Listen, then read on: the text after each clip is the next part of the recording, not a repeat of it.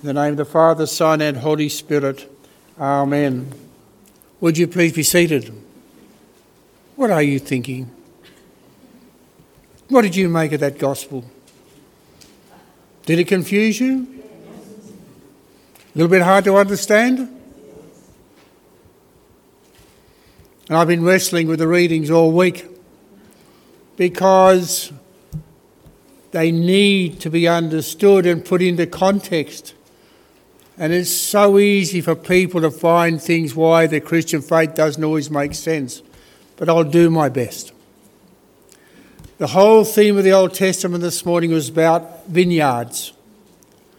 The vineyard was two things it was the people of God in Israel, the whole nation, and also was Jerusalem itself. And the vineyard becomes the theme in Christ's own ministry. Our friend's church down the road is called the Church of the Living Vineyard. And I had the privilege yesterday to be guest preacher at Johnny Clifton's funeral. And if you ever wanted to be reassured of love and compassion and unity amongst your Christian people, it all happened yesterday. The whole place was just filled with so much love. And I had the privilege, an Anglican, to be the guest preacher in a requiem mass for my good friend Johnny Clifton. There were reasons why I was there, but that's another story. But it was just so reassuring. The priest was an old friend of mine who grew up in the same area of Tamworth and Tanning, Father Hugh Galloway, who I'd known all my life, and his family. And it was, as I say, I just want to reassure you God's church is in a good place despite what you hear, what you read. There's a lot of goodness going on. And that's got nothing to do with what I'm going to preach about. But I thought it was worth sharing with you, just to say to be reassured. So we look at the Old Testament, uh, the readings from uh, Isaiah and then the Psalm, and they talk about the vineyard and the fence around it. Now, the concept of God in the Old Testament was that God was responsible for everything. He was the prime mover. When Jesus comes in his ministry, we begin to learn about our own responsibility and that God offers help, doesn't impose. But you don't see that so much in the Old Testament. And so the image is there the people have come into Israel they have prospered, they have done well, and they begin to fall apart. And it's nearly always because of affluence, nations fall apart. We read about Solomon who built the temple, took Israel to its great glory, and yet at the end of his life it is totally chaotic. Forgets God, immorality, the whole box and dice as part of his experience. The Old Testament says God took down the walls. In reality, we know through Jesus Christ the people removed their belief and trust in God. It wasn't God imposing and destroying the people, they brought about their own downfall. And we can certainly see that in certain instances in our own generation. There is so much self inflicted pain in our society, and much of it is the result of affluence and bored people, all sorts of things. But God has been marginalised. And so we have this scene.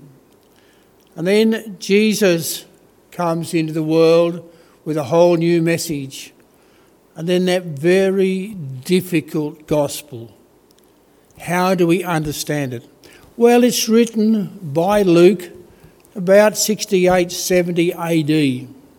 Not event, not as Jesus' ministry was taking place, and the world is chaotic. There's huge persecution of the church. If you've seen many of those old ancient films about the Colosseum and the games and the Christians being slaughtered. That was for real. That is what happened. And sadly, as the gospel was preached, one member of a family would receive it and somebody else wouldn't. And after Rome was destroyed in 62 AD, the persecution became very, very strong.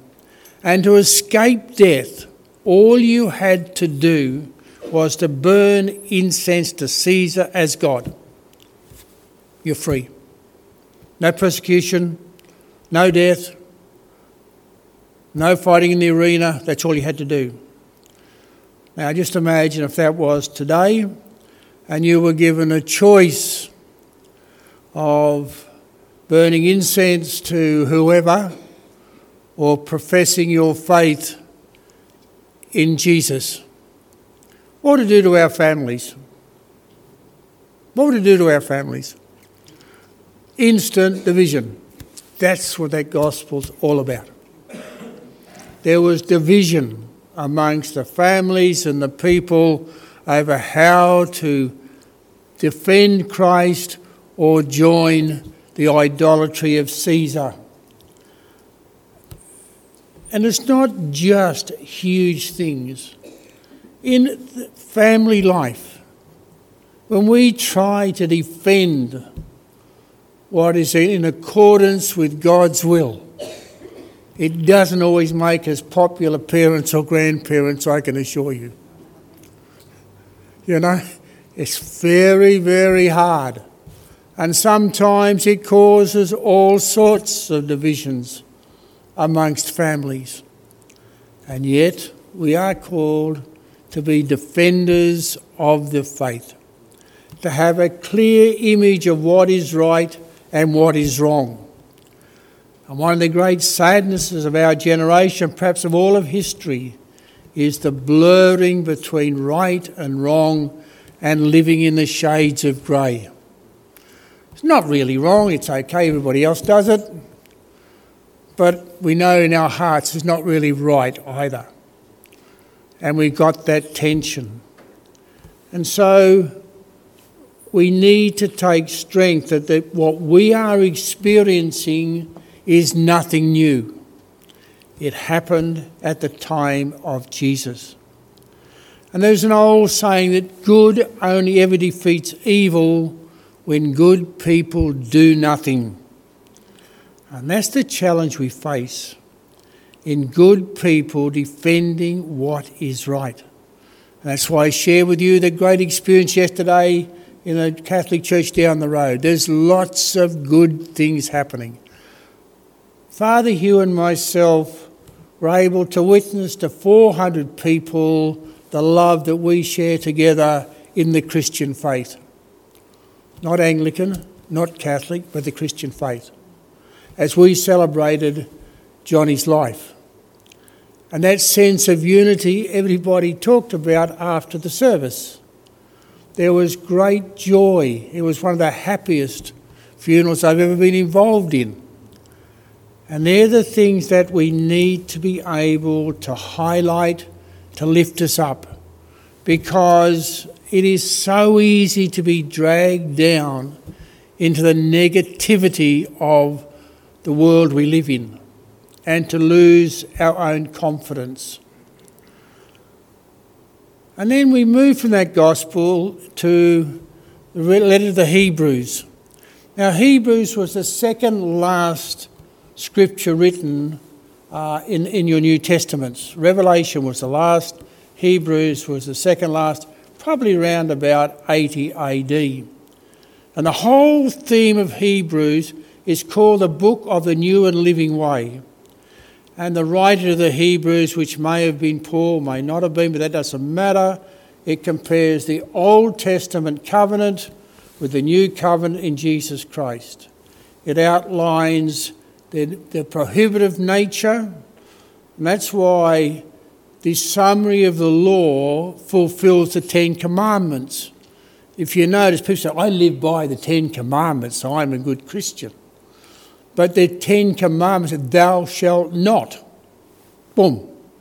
They're what are called prohibitive laws.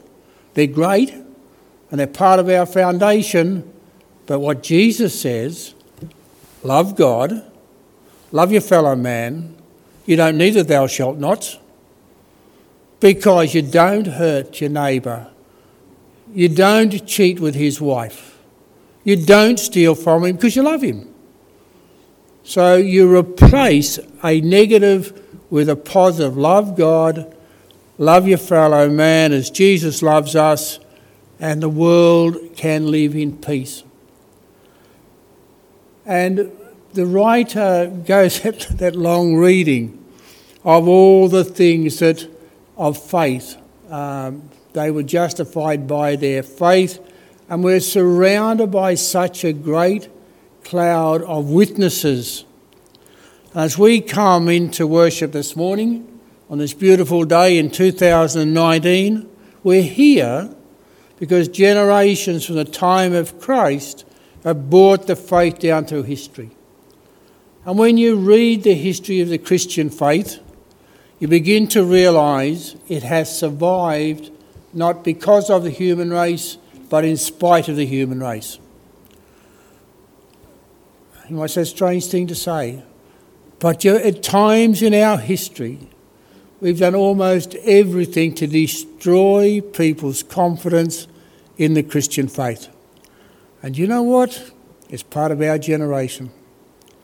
The things that have been done by people in the church who should have known better is quite diabolical. And we've got to acknowledge that. And we've got to repent for it. We've got to express our sorrow to God and to one another that in many cases we've got it wrong.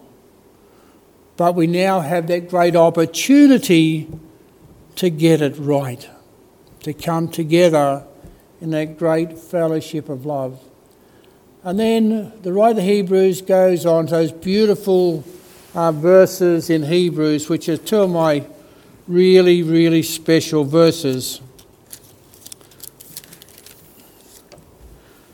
And it says, Therefore, since we are surrounded by, by such a great cloud of witnesses that have brought the faith down through the ages, let us throw off everything that hinders us and the sin that so easily entangles us. Temptation is a reality no matter how old or young you may be, and run with perseverance the race that is set before us. Run with perseverance the race that is set before us. The great challenge in life is to stay focused. Stay focused on a new lifestyle. And that's the greatest thing I've been doing for the last 20 years in the Bunbury prison. I was out there all of yesterday afternoon with my NA meetings, trying to get these guys to have a vision for the future, but to stay focused. And it may seem a trite saying, I, one I use all the time there is no such a thing as a slow learner, just a fast forgetter. And that doesn't only apply to prisoners. you know, we forget so easily. And yet we need to be reminded sometimes that the peril of going down the wrong path. And we can just drift into that. And we need to keep our eyes fixed upon Jesus, the author and perfecter of our faith. They're beautiful words, the author and perfecter of our faith. Jesus is our role model. He is the one we take into our decision making. I've got to make a decision. How would Jesus deal with this? What would his attitude be? Now, as you get to know the Gospels, I can't find one situation he didn't have to deal with that happens in everyday life. Whether it was death, whether it was prostitution, whether it was selfishness, whether it was his own pain, he deals with it. And he comes to the right decision. He is our role model. And please never forget to claim to be a Christian is to claim to be a Christ like person. That's what the word Christian means. The I-A-N, Christ-like person. To be reflectors of his glory to the world around us. And so we just need to be refreshed and renewed. And I want to finish today with a little miracle that's happened for me, which is probably why I'm feeling so well this morning. Little miracles happen all the time. And you give thanks to God for His great mercy and wonder and how it works out. Three weeks ago, I got called to go to a nursing home. And it was from a, a resident of the nursing home. There was a man in there who was crying all the time, 80 years old. Had a stroke about six months ago, which often makes people quite emotional. So I went and with this guy called John in his room, and there was tears were just flowing. And he was in that situation where he begins to unravel his life. And he talks about his life in a small rural community his wife and four children. And then he talks about the breakup of their marriage and the very sad circumstances it was to do with the termination of a pregnancy. And all this pain. And he's, as he's talking away and crying, and I'm trying to console him, he sort of bursts out. And this all happened because I was an angry, cruel drunk. I reacted violently when I had too much to drink. And although I could easily blame my wife for the breakup, I now acknowledge it was my fault. I contributed for the.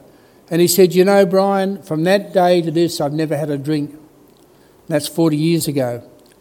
Well, you can imagine how that uh, twigged with my life story. There's 40 years that I've been in AA and I turned my life around. So what did I do? I told him my story. He had experienced many of the same things except one. He'd never felt God's forgiveness.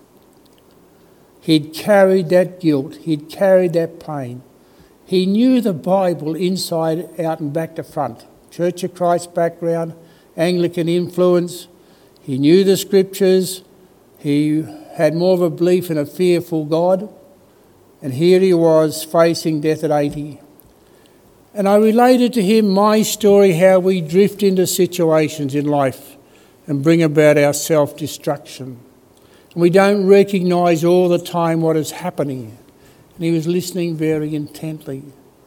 And I said, The one thing you need is to realise that for those drinking years of your life, you are not responsible. You came to that conclusion 40 years ago, and sadly, you've carried the burden.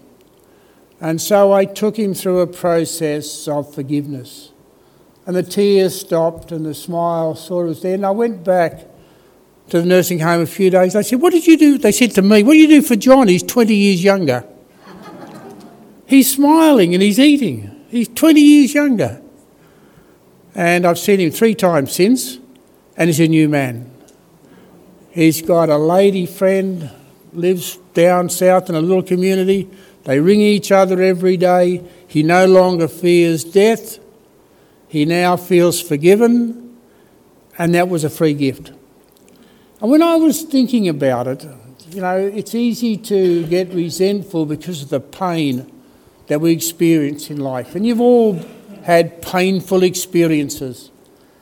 Mine was very painful. But God allowed it to happen because He knew that there were people like John who needed my story. I've been telling my story in prison for 20 years, and it makes a difference. Jesus came from God to tell you His story, to tell you His story, to set for you a role model. And so on this beautiful day, I want you to bathe in the faith that you've been given by Jesus Christ. And once again, that little exercise I give about this time of the year. No, not polish up reflectors. Spend a little bit of time today just quietly going out into the sun, letting it shine on your face, not for too long. Feel the warmth of the sun in the cold, and that's God's love.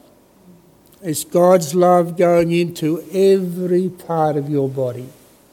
He's bathing you in His love with the warmth of it. And I'll guarantee it will transform and change your day today. So, Father, just bless this congregation as we worship together. Fill their hearts with your love and inspiration, and may they experience your love as they feel the warmth of your creation in the Son, S U N and S O N. Amen.